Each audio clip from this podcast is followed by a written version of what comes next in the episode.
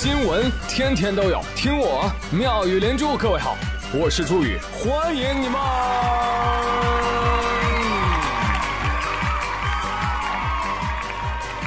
谢谢谢谢谢谢各位的收听啦！高考成绩出来啦，分数也都查完了吧？你说你哭啥呀？没事没事没事啊！宇哥当年啊也没考好，我离一本线差五十分呢，搁家哇哇哭。你猜我信不信？我爸就说：“你哭什么？你又不是差五分，你是差五十分。”哎，你这几年玩挺爽吧？我顿时就不哭了。是的，我玩的确实爽。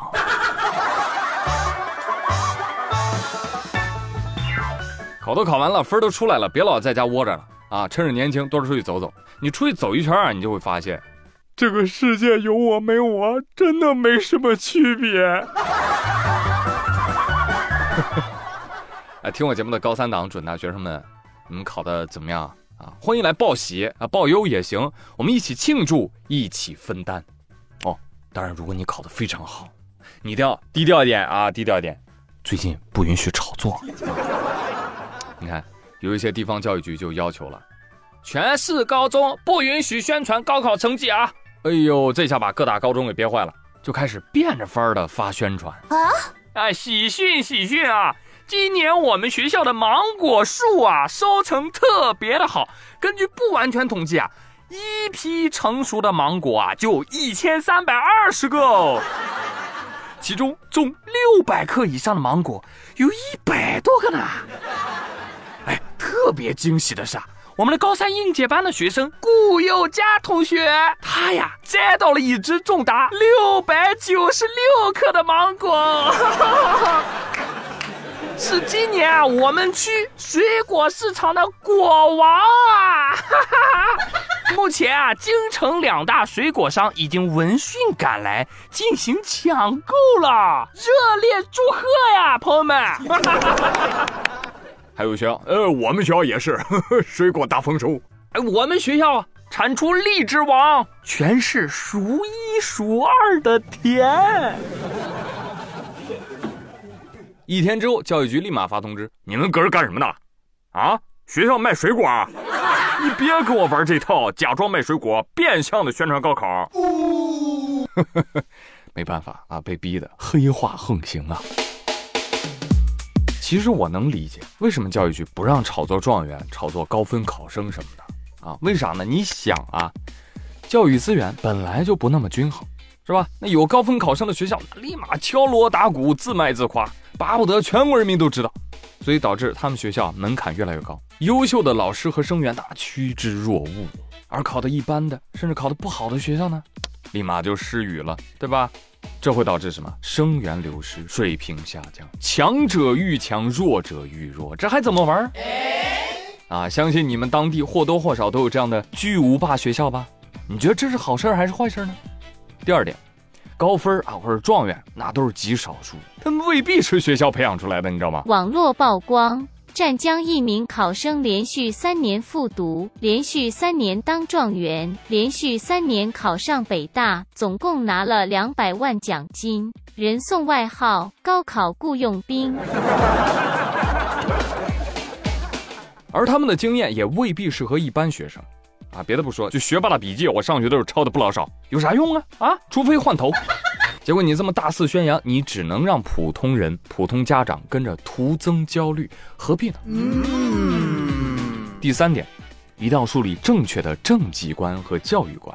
我觉得教育部门包括学校，它的重点不应该聚焦在有多少个高分考生、多少个状元上，而是应该让每一个普通人都能够享受到高水平的教育，从而让每个学生都有适合他们的出路和未来。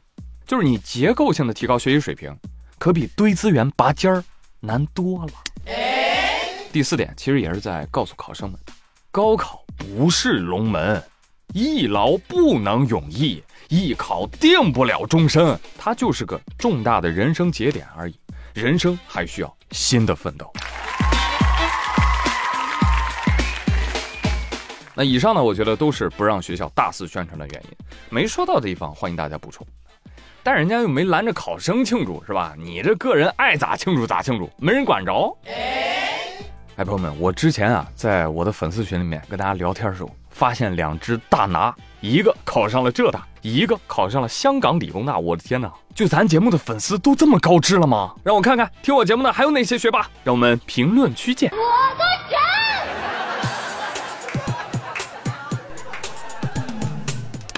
好了，朋友们，考过就考过了啊，如果不复读呢，那就赶紧行动起来吧。宝贵的暑假到底咋过呀？对呀。赶紧考驾照去！我跟你说，考驾照一定要趁年轻。为什么呢？要不然年纪大了呀，挨骂真的很没面子的。你倒大字不认一声，扁担倒了不知道是个一字。你猪八戒戴眼镜，你充什么大学生啊你？什么？问我是怎么知道的？哎，我不知道。我教练从来不骂我。不可能。他还给我喊加油。我说好嘞，教练，我一定会努力的。进来说：“我他妈让你加油门我教练还特别暖啊，很会鼓励人的。我就问他：“我停歪了吗？”教练，教练说：“没有，是线歪了。” Unbelievable！有水平吗？我教练？给大爷跪了！真的，年轻的时候赶紧去，人年纪大被人骂真的很没有面子。说到被人骂啊，最近网络上很流行。用《孤勇者》这首歌跟小朋友们街头对暗号，啊，很多人都对上了。比如这样的：爱你孤身走暗巷，爱你不配的模样，爱你对峙过绝望，不肯哭一场。我都没想对暗号，竟然对上了。就有一天带亲戚家小孩去吃生鱼片，我就把酱油碟儿我递给他，我问他蘸吗？他说蘸啊，一最卑微的梦。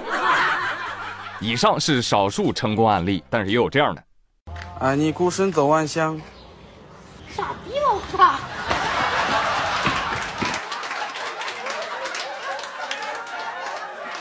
孤勇者真的是火出圈了，连有关部门都开始传唱了。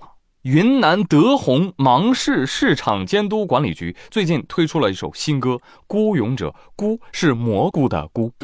这是又到一年吃菌子的时节，这个当地呢提醒大家一定要小心吃菌子中毒。是美味的，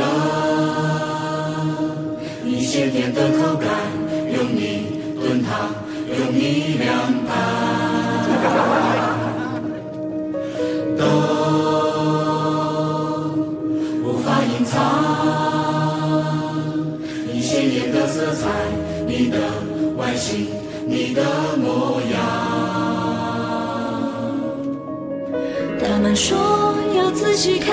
识别每一种菌种。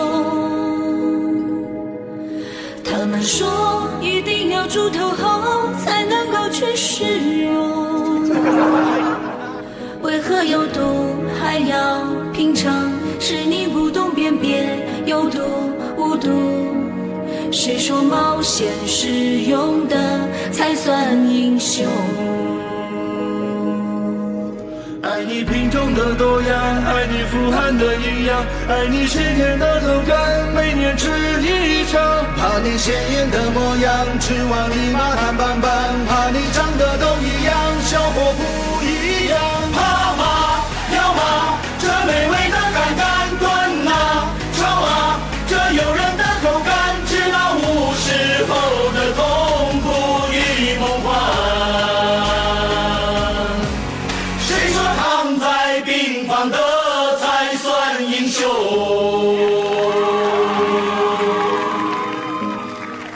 说本来呢我没什么感觉啊，但是听了这首歌，我更想去云南吃菌子了呢。俺也一样。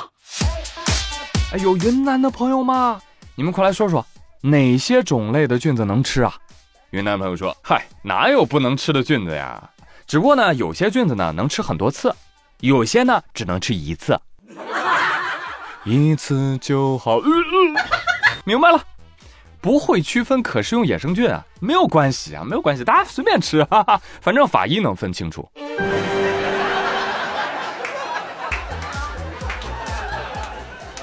讲真啊，从小老师就告诉我，那些长得漂亮的东西通常都是有毒的。哎，我觉得很有道理，所以我觉得放在识别菌子上也有用。第一，一定要看颜色，那看着颜色很鲜艳的菌子，那肯定是不能吃啊，朋友们，它的颜色将会变成你的脸色。第二点，看形状，像什么带裙边的呀，帽子凸起来的呀，云南人看了都直摇头。那剩下的一些鉴别的方法，懂行的朋友欢迎来补充啊。当然，如果你能告诉我怎么做好吃，那我就更谢谢你了，因为有你。滚！友情提示啊，如果您非要吃野生菌，那一定要去云南，因为那里不仅种类丰富，抢救经验也十分丰富。